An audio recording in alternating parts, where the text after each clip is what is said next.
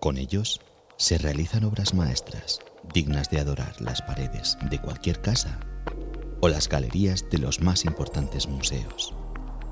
Para muchos, un arte desconocido, pero que igualmente fascina a todo aquel que lo contempla. ¿Sabías que en realidad fueron concebidos como un juguete para niños?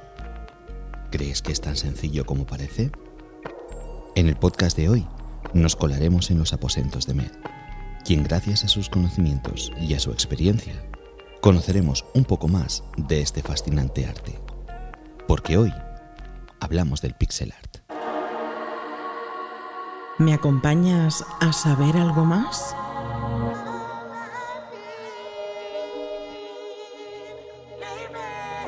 Te daremos las respuestas más ingeniosas y cautivadoras a las preguntas más interesantes. No dejaremos piedras sin mover ni tema sin tratar. Desconecta, disfruta y prepárate para escuchar las voces del lado oscuro. Con Raúl Sotodosos. Saludos y bienvenidos un día más. Gracias por estar al otro lado escuchando lo que os queremos contar. Y me gustaría empezar el podcast de hoy dando la bienvenida a Estela López. Ella es una de las mejores artistas en el uso de los beats que hay a día de hoy en este país. Una gran artista de esto que para tantos es tan desconocido como el pixel art. En toda su trayectoria nos ha regalado un sinfín de obras maestras pixeladas, alcanzando así ser un artista ya con nombre propio. Mel, qué gusto tenerte para mí aquí hoy con nosotros. Gracias por hacernos un huequecito en tu agenda y bienvenida al lado oscuro. Muchas gracias Raúl por invitarme al lado oscuro tu podcast y brindarme la oportunidad de poder hablar del pixel art desde la parte profesional y más personal de este arte que es un poco bastante desconocido. Ha llegado el momento de darle un poquito de voz y no se me ocurre mejor manera de comenzar que respondiendo a esa pregunta que seguro que te han hecho incontables veces, que es esto de, oye Mel, ¿qué es esto de los bits? Bueno, explicar un poco qué son los bits, porque sí que es cierto que muchas personas me escriben y me dicen, me gusta mucho tu dibujo. Sí que es un dibujo, pero son en realidad piezas de plástico, que colocadas en una base y aplicando calor se funden. Al fundir el plástico se une.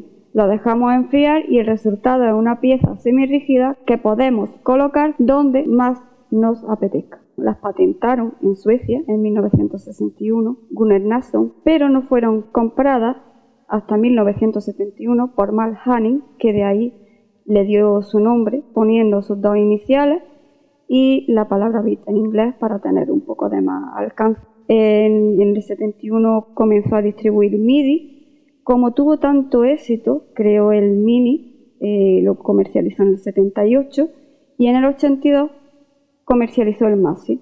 Quiero decir que solo la marca Hamabit tiene el Maxi. Y ya en el 84 dijo yo me lanzo a, nivel mundial a 50 países y fue un éxito, un éxito rotundo. La marca Hama tiene solo 69 colores, que no tenemos por qué quedarnos solo con realmente con, esa marca, que está la marca Perle, que nació en el 81 en Estados Unidos con 109 colores. Fotoper, que es sueca, nació en el 2005 con 30 colores, que es más bien para hacer retratos. Puedes mezclar los tres para crear tus obras de arte sin ningún problema. Y tenemos la gran marca, que es Arcal, la china, que se comercializó en 2011, empezó con 70 colores, llegando a 206 muy enfocada en el artista del pixel art. O sea, una gama de colores eh, que yo los tengo que es abrumadora. Es alucinante lo amplio ¿no? que, es, que es este mundo eh, para la gente que, lo desconocemos. ¿no? Antes has dicho, has mencionado MIDI, Mini, Maxi. Entiendo que esos son tamaños, ¿no? Los, los tamaños de los bits. Sí, son, son los tamaños de los bits. Los, los Mini son para hacer pendientes, colgantes, también para hacer trabajos muy grandes a una pequeña escala. Siempre que trabajarlos con pinzas, vienen en bolsas de 2000 y su precio es más económico. El mini tiene 2,6 milímetros, es bastante más pequeño. El midi tiene 5 milímetros. ¿Cuál suele ser el que más trabajas tú habitualmente? Yo realmente trabajo el, el MIDI probé con el mini para hacer llaveros, sí, eh, dándole una capita de y aguanta bastante bien. Pero yo trabajo el, el MIDI porque hasta este año no tenía en mini ni siquiera toda la cantidad de colores que había en mini. O sea, el, el, mini lo dejaron un poco ahí apartado, con 40 colores, no podía sombrear, no podía hacer prácticamente nada. Y yo me manejo, y la mayoría de los artistas nos manejamos más con MIDI, porque hay más variedad de color y es más fácil de usar. Me parece abrumador eh, la cantidad de colores que nos estás diciendo. Una marca tiene sesenta y tantos, otra ochenta y tantos. Me parece que es una locura y me imagino tu, taller o tu área de creación ¿no? de obras maestras que haces, eh, todo lleno de, cajitas, como, como salen tus fotos, ¿no? con cientos de colores. Y tiene que ser una locura y esto me abre la puerta para preguntarte y cambiarte un poquito de tema, porque seguramente muchos y muchas de los que contemplamos alguna de las obras que, Mel nos muestra a través de las redes sociales, eh, desconocemos el proceso de desarrollo, ¿no? El proceso que, mm, requiere para elaborar una pieza de estas que, tú haces. Cuéntanos, Mel, ¿cómo haces una pieza de Hamabit? Creo que, que he ido evolucionando, te lo voy a diferenciar un poquito por partes, ¿vale? Empecé por la parte que yo llamo el aprendizaje, que es cuando tomas un poco de contacto con, contacto con los bits, buscas plantillas en internet, compras tus primeras placas, los colores, estás ilusionada y empiezas a hacer los, patrones, probando el planchado, las cintas de carrocero, hasta que vas cogiendo experiencia, ¿no? Te, vas animando y te sientes preparado, preparada ya para, para usar un programa y pincelar tú. Luego ya en la fase de creación yo elijo una imagen de, Google, de Pinterest, que me gusta a mí trabajar con mucho color, es algo que siempre destaco me encanta dar color porque forma vida y darle vida a una pieza a mí me, transmite mucha felicidad. Elijo, elijo una imagen, yo trabajo con, con GIMP que es gratuito y es de fácil uso, vamos que en cuatro pasos tú pincelas una imagen. Empiezo cuando abro GIMP, meto la imagen, le empiezo dando un escalado. Siempre hay un mínimo porque si no la pieza como que se difumina mucho y a mí me gusta que la pieza se vea clara. Siempre trabajo con un mínimo y un máximo que son dos metros y empiezo a, crear la pieza, a darle contorno de negro. Empiezo por el negro porque si le meto color y me equivoco, ya a día de hoy no, pero en un principio si te equivocabas tenías que mover todo lo que es el negro con el color, muchísimo tiempo. A día de hoy, si me equivoco en tres piezas, te das cuenta que tú eres el artista. Es más, la imagen la puedes modificar, cambiar, no pasa exactamente nada, pero claro, al principio no lo ves. Cierro el contorno y elijo el color. Empieza a dar color y aquí es donde vienen las dudas de qué colores pongo. Si no lo tienes realmente claro, en, tu placa pones una escala de rojo, una escala de grises y ahí tú vas viendo lo que queda bien. Y ahí te vas a sorprender de que muchas veces lo que te piensas que no encaja, encaja. Si no me la juego directamente, me la juego y empiezo con un color y digo, no pego. Lo vuelvo a quitar completamente y lo rehago le termino de dar color y por último cojo la imagen original sin pincelar. Con una cámara de móvil lo, voy corrigiendo porque son trabajos muy grandes que no se perciben a la vista. O sea, tú, tú lo puedes mirar visualmente, pero al ser tan grande tú no vas a ver el error que has cometido. Cojo la imagen original y lo voy corrigiendo los pequeños fallos, voy cambiando algunas cositas que yo considere que no me gustan y ahí doy por terminada la primera parte que es la creación. Pero ahora viene la más difícil, que es el acabado de, la pieza. Y aquí lo que hago es, con cinta de carrocero, encinto toda la pieza y ejerzo presión con la misma, cinta de carrocero para que las piezas se fijen bien a la, cinta. Y a la hora de darle la vuelta, no tengamos que se salgan las placas o que se queden pegadas. Con dos planchas de cartón, es que esto es muy técnico, pero es muy importante, en realidad nos estás como desvelando tus, tus secretos ancestrales, ¿no? De, la creación de megapiezas estas gigantes que haces. Un poco, pero, pero quiero que, se sepa porque así ayuda a muchas personas a no cometer los, errores que cometí yo y a que, a que puedan terminar sus trabajos porque realmente cuando te pones a hacer un trabajo y no te sale bien por, por una pequeña falta de desconocimiento, sientes un poco de impotencia retomo con dos láminas de cartón, meto una por debajo, otra por encima, le doy la vuelta y retiro las placas. Cuando retiro las placas empieza el proceso de, planchar. Plancho por, por un lado, temperatura máxima y lo voy fundiendo, voy cerrando todos los agujeros sin llegar a quemar. Muy importante, muy muy importante Raúl, es colocar peso por cada zona planchada, porque el jamás al ser plástico y tener todavía la cinta de carrocero por detrás que es más plástico, tiende a levantarse, a rajarse. Es muy importante que por cada zona planchada coloquemos peso y ese peso lo, lo vayamos moviendo. Una vez que tengamos terminado la parte fea, que es la que yo considero que no se va a ver, empezamos con la parte buena. Le damos la vuelta, lo dejamos enfriar y retiramos la cinta de carrocero. Muy importante dejarlo enfriar, porque el cama es plástico.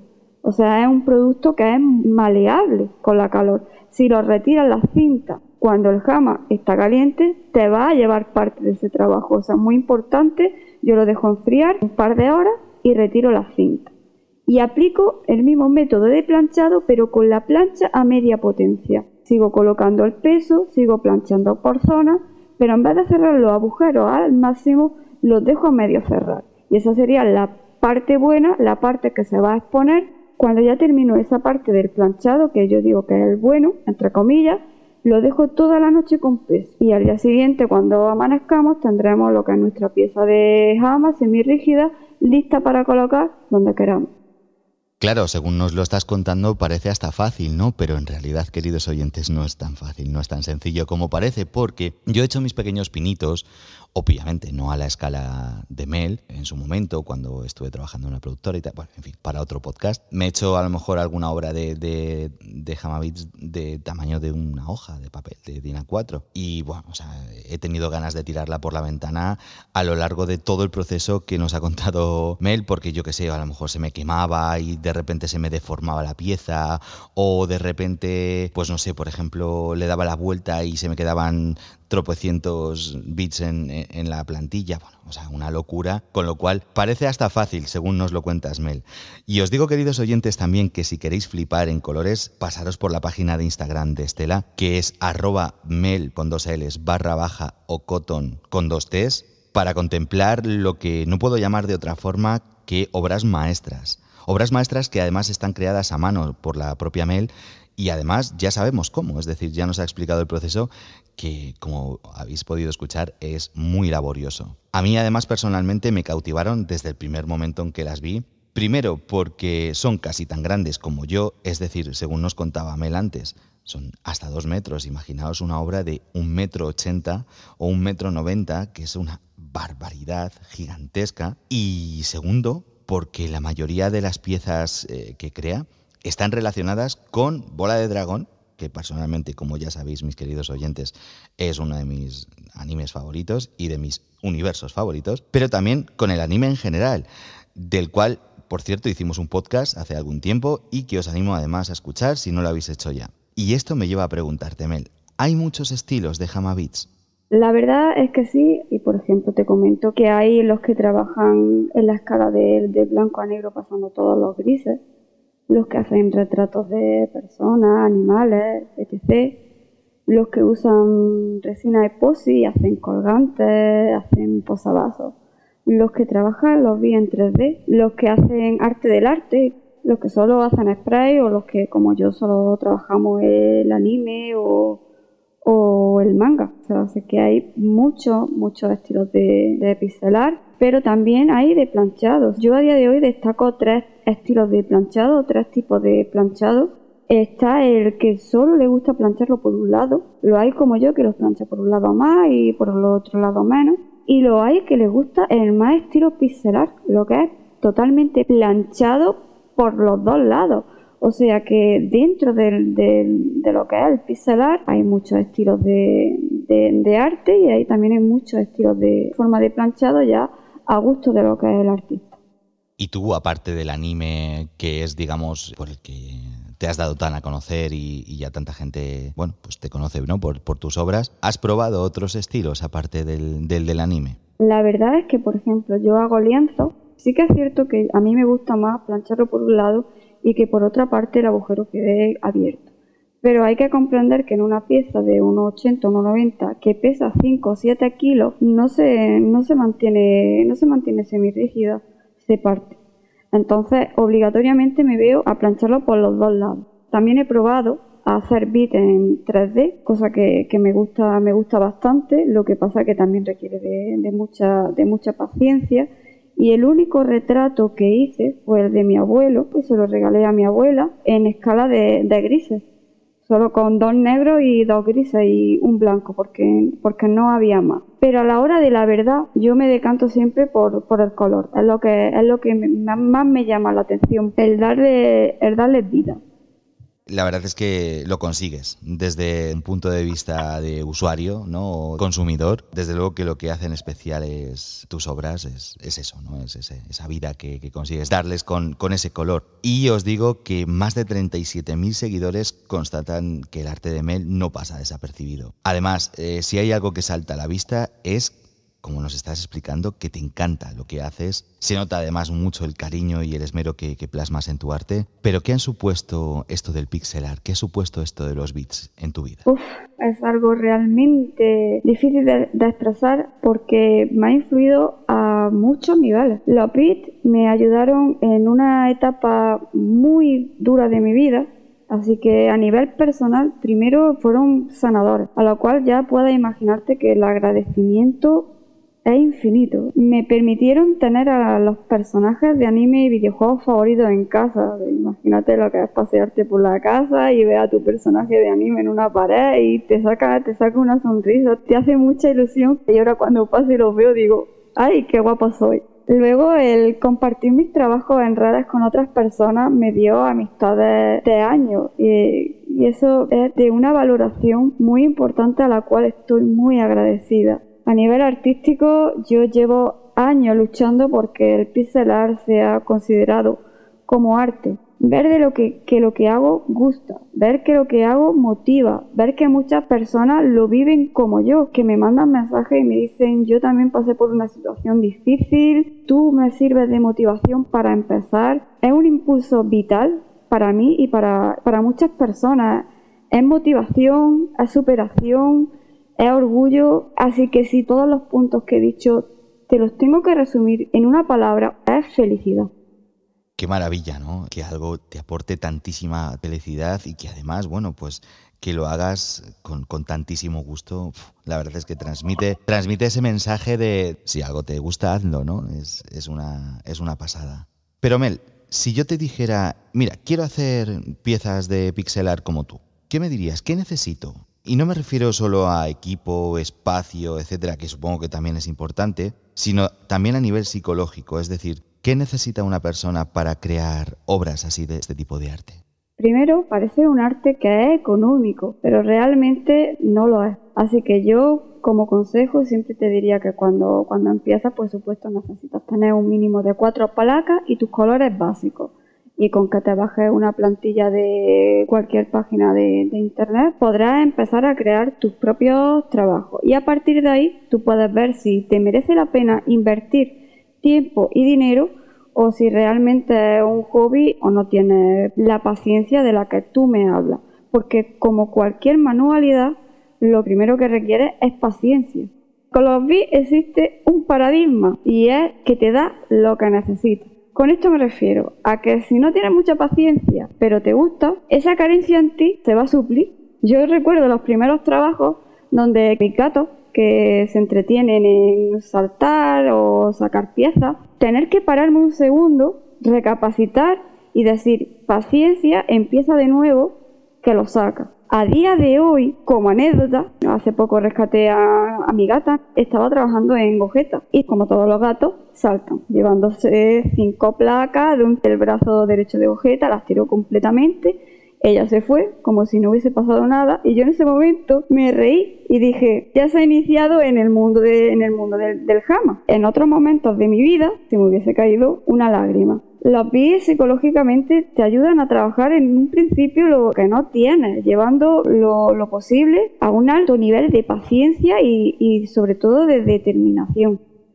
Pues ya lo sabéis, eh, queridos oyentes, paciencia, determinación, evitar los gatos, sobre todo al principio. Como os decía anteriormente, mis queridos oyentes, decenas de miles de personas siguen la trayectoria y brinden su apoyo a esta artista con la que tenemos hoy el gran honor de, hablar en, en las voces del lado oscuro. Mel, me gustaría que nos hablaras un poquito de tu comunidad del anillo, de lo que ha supuesto y supone para ti esa gente que, te apoya y te da su cariño. Antes nos decías un par de ejemplos ¿no? de estas personas que, te escriben mensajes y te dicen, no, es que eres mi inspiración, es que, es que gracias a ti o gracias a lo que tú haces, yo hago lo mismo, o mira, me ha pasado lo mismo que a ti. Y esto me lleva a preguntarte, ¿has vivido alguna experiencia así relacionada con la repercusión mediática derivada del éxito de tu trabajo? ¿Qué tal es para ti esa comunidad del anillo de la que estábamos hablando? Hubo un día que fuimos a hacer un skate room con, mi familia. Me tocó a mí llevar una bolsa.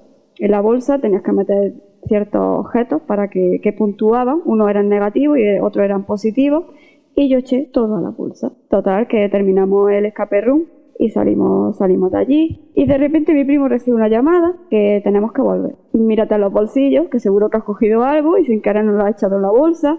Yo me puse muy nerviosa, digo, yo, yo, no, yo no me he llevado nada, yo no he cogido nada de allí, yo se lo he dado todo. Y cuando entro por la puerta, resulta que la muchacha es una artista de Hamavit, eh, igual que yo, lleva muchos años siguiendo mi trabajo, imagínate, una sensación de qué ilusión, qué, qué vínculo más bonito, le di un abrazo, nos, nos hicimos una foto, compartimos consejos, compartimos trucos, lo, lo gratificante que es que diga, te había visto con los ojos y no sabía si eras tú. Me he dicho, hace cuatro años, cinco que, que sigo a esta persona. Para mí es impactante, pero ese impacto se compensa con, con lo bonito que es el abrazar a una persona y decir, tenemos esto en común y es un arte que es muy bonito y que nos aporta mucho. Se crea un vínculo. Esa es una anécdota de las que más me he reído y luego hablando de, mi comunidad, es maravillosa por el apoyo, los mensajes de ánimo, siempre con, con ese cariño después de tantos años. Es una energía arrolladora que me viene. Realmente yo no sé si son conscientes de todo lo que hacen por mí con un me gusta, con un comentario o un mensaje, hacen que yo quiera seguir. O sea, lo importante de que son las palabras realmente. De ahí que mi comunidad es vital. Forman parte que a lo mejor en redes parece indirecto, ¿sabes? Porque como es lejana, en redes es indirecta, pero que a mí me llega de una forma totalmente directa. Y yo hacia ellos tengo una sensación de creación de que debo dar lo mejor, de que debo ayudar y de que debo de estar en todo lo posible siempre que pueda. Eh, para mí realmente son una prioridad y desde aquí os quiero dar las gracias porque ya sabéis que, somos familia. Qué maravilla, la verdad es que me pongo un poco en, en esa tesitura ¿no? que me estás contando y hasta se me pone la piel de gallina con pensar en, esa comunidad, ¿no? en esa gente que, como tú dices, ¿no? te, da tu apoyo con un simple me gusta o con un comentario. Yo llevo poquito, poquito tiempo en el, en el mundo del podcast, obviamente no tanta gente... Em, me brinda su apoyo de momento. Pero sí que es cierto que igual, o sea, cada me gusta, cada comentario, cada mensaje que alguien te, te manda dándote ánimos o diciendo, jolín, qué bien suena, o, o jolín, qué interesante esto que nos estás contando. Por fin alguien ha puesto voz a este tema, tal. Y es una maravilla. Así que ya sabéis, queridos fans de Mel, yo además me he sentido muy aludido en ese sentido porque yo soy un gran fan de Mel y, y la verdad es que desde aquí y en nombre de todos, ¿no? De toda tu comunidad, de nada y lo seguiremos haciendo, y de eso estoy seguro. Pero lamentablemente, al igual que existe una comunidad buena y sana, no que tantas alegrías nos cuentas que, te da y que te aporta, ¿qué me puedes contar de, la otra cara de la moneda, del lado más oscuro de esa comunidad tóxica que lamentablemente tiene este tipo de, de repercusiones? Hay una parte que es el secretismo absurdo cosa que yo nunca he entendido. Yo cuando empecé nadie me decía nada, me las tuve que apañar yo viendo tutoriales y si un artista de repente te seguía, sonreía y decía, le gusta lo que hago, ¿no? Ya te digo lo importante de que es el apoyo, un simple me gusta, lo importante que es eh, apoyarse entre la comunidad, ¿no? Y a los dos días te daba el típico un follow. Y yo pensaba, bueno, pues, pues ya no le gustaré. Eso me hizo motivarme a dar toda la información posible, diciendo cómo se pisera con GIMP, creando vídeos, dando toda la información, diciendo dónde se consigue el material, dando todos los trucos para que, para que ese secretismo y por lo que yo llevo luchando tantos años, llegue a todo el mundo. O sea, esto no es una competición, esto es arte. Es cierto que la rivalidad existe la rivalidad por tener más seguidores realmente está ahí. Y cuando das con personas así, que son pocas, también hay que decirlo, intentan dañar con comentarios. Por ejemplo, tienes más likes porque eres mujer. No me gusta que se sexualice nada. El arte del pixel art no está nada sexualizado. Entonces ahí dije, no, por favor, no empieces a sexualizar algo que no lo está. Mi trabajo no tiene más likes porque sea mujer. Mi trabajo tiene más likes porque gusta más. Punto.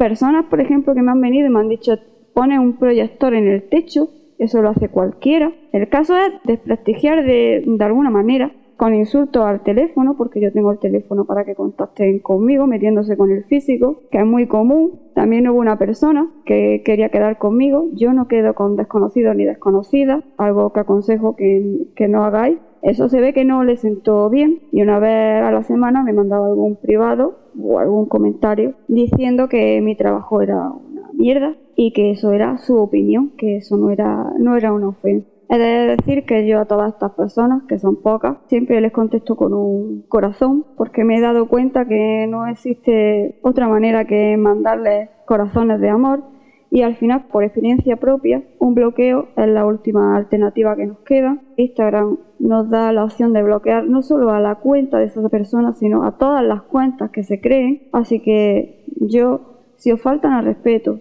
desprestigian o insultan, directamente bloquea a esas personas. Porque sí que es cierto que son pocas, pero son dañinas. Pues eso, como una mala bacteria o un mal virus, ¿no? Que, que intoxica ese arte, ¿no? Ese arte tan maravilloso que, que tú haces. Y como tú dices, por lo menos es poca gente. Así que bueno, dentro de lo que cabe es algo positivo. Y ya sabéis, apuntaros estos consejos porque en realidad valen oro. Y te digo, Mel, que para mí es un verdadero honor poder ponerle un poquito de voz y darle un poquito de luz a, a este arte tan fascinante e interesante como, como es el pixel art, como son los beats. Así que te voy a preguntar directamente, ¿cuáles dirías tú? Nos hablabas antes de que tienes tu casa y tus pasillos llenos de, de tus propias obras, ¿no? ¿Cuáles dirías tú que son tus tres creaciones favoritas? Sí, la verdad es que tengo la casa llena de creaciones, pero es cierto que tengo mi, mi favorito. Podría entrar en un Raúl, no sé, pero no, sí o sí. Eh, mi favorito, evidentemente, uno de mis animes favoritos es My Hero Academia. Y tengo varios trabajos de él. Así que Boku no Hero sería uno de ellos, el que sale Floppy, Uraraka, Mirio, Midorilla y Red Rio. El Vegeta de 2 metros 40, porque Vegeta es un personaje que para mí es muy gratificante de hacer y ese fue un reto personal. Y lo ves, no. Lo, lo ves, ¿no? Que realmente cuando veo a lo ves, no, yo soy muy feliz y la persona que lo tiene también. Así que esos son mis tres trabajos favoritos. Yo sí que lo tendría más difícil porque personalmente es que me flipan todos los que haces, ¿no? Sí que te tengo que decir que hay uno que sí es mi favorito, que es el Shenron, que está enroscado en su bolita. Es que lo tengo tatuado. Pero bueno, oye Mel, por mucho que me gustaría seguir hablando contigo durante varias horas más, mm, lamentablemente, bueno, pues se nos, se nos acaba el tiempo. Pero como ya es costumbre en el canal, me gustaría que les dijeses a aquellos de nuestros oyentes, bueno, que se hayan dejado un poco cautivar por, por estos consejos y, y por estos patrones y estas dinámicas de las que nos has hablado en el mundo del pixel art, algunos consejos o tips para facilitarles, aún si cabe, un poquito más el, camino. No compréis los mix de colores, porque separarlos requiere de mucho tiempo. Y cuando quieras iniciar el trabajo, a lo mejor te has desgastado de separarlo y ni siquiera lo inicies. No planches sobre las placas, usa siempre la cinta de carrocero de marca blanca. No planches sobre las placas porque las placas son plástico y el plástico con la calor se, se deforma y al final las vaya a tener que tirar. El color carne no es el color piel. El color piel es el número 27 de la marca. El color carne un poco más rosita, o sea que no, no compréis mucho color carne porque realmente no tiene un gran uso. La marca Fotoper y Hama, junto con la de Perler, que es una pregunta que me hacen mucho, son perfectamente compatibles al planchado. Arcal no, Arcal va independiente. El negro comprarlo siempre en grandes cantidades porque es uno de los colores que más vaya a usar. Si queréis iniciar un proyecto, siempre el negro tirad a 6000. Ya sabéis que cuanta más cantidad, siempre un poco más, sale un poco más económico la bolsa. El ponerle peso después del planchado es súper importante para que no se os deforme ni os salgan grietas. Dejar enfriar antes de retirar la cinta es otro de los más importantes porque con la calor los, bits se van. Cuando empecéis, no empecéis comprando los 60 colores, comprad los colores básicos y 4 o 6 placas para ir empezando. Y también os diría que cualquier papel vegetal de cualquier marca os vale, no necesitáis comprarlo de ninguna marca. Y aquí quiero hacer un inciso, porque hay unas planchas que valen unos 300 euros, que son de como de, imprimación de camisetas y se ha puesto muy de moda para planchar el jamón. No gastéis 300 euros en una plancha. Realmente no estáis planchando sobre el plástico, planchamos siempre sobre lo que es el papel vegetal. Con una plancha de 15 o 20 euros ajustando la temperatura, el planchado sale perfecto. La plancha no hace la magia, la magia lo hacéis vosotros. Con estos tips creo que son los más imprescindibles para empezar y no caer en los errores que caemos mucho, entre ellos yo en su día. Pues ya lo habéis oído. Quedaos con esa valiosa información porque no la encontraréis en ningún otro sitio, lamentablemente, ¿no? Por lo que nos contaba Amel, dado el nivel de secretismo que absurdamente hay en este mundo. Y además no lo vais a encontrar por nadie tan genial como nuestra querida Amel. Por mi parte, os garantizo, como ya he dicho antes, que seguiré disfrutando del, buen hacer de, de esta enorme artista. Así que Mel, millones de gracias de verdad por este ratito tan agradable que hemos compartido y por todo lo que nos has contado Así que hasta siempre. Gracias Raúl, ha sido una experiencia maravillosa, eres un gran profesional. Tú y este podcast se van a quedar conmigo siempre como uno de los mejores recuerdos y de verdad que no tengo suficientes palabras de agradecimiento para ti. Y quiero terminar mandando un abrazo a todas las personas que nos escuchen, a todas las personas que nos apoyan y sobre todo decirle a mi gordito que va por ti. Jolín, no sé ni qué decirte, solamente desearte muchísima suerte en lo venidero, Mel. Y a vosotros no olvidéis pasaros por su Instagram, como he dicho antes, arroba mel barra baja o cotón con dos T's, donde por cierto, además podréis adquirir las asombrosas obras de, de arte de esta gran artista. Y a vosotros, que estáis ahí, gracias por hacer que esto sea posible. Un fuerte abrazo y hasta la próxima. No olvides pasarte por nuestras redes sociales, así como las de nuestros invitados. Si quieres darnos tu apoyo, lo puedes hacer a través de Patreon. Recibirás contenido exclusivo. Y si no quieres perderte ninguno de nuestros podcasts, suscríbete.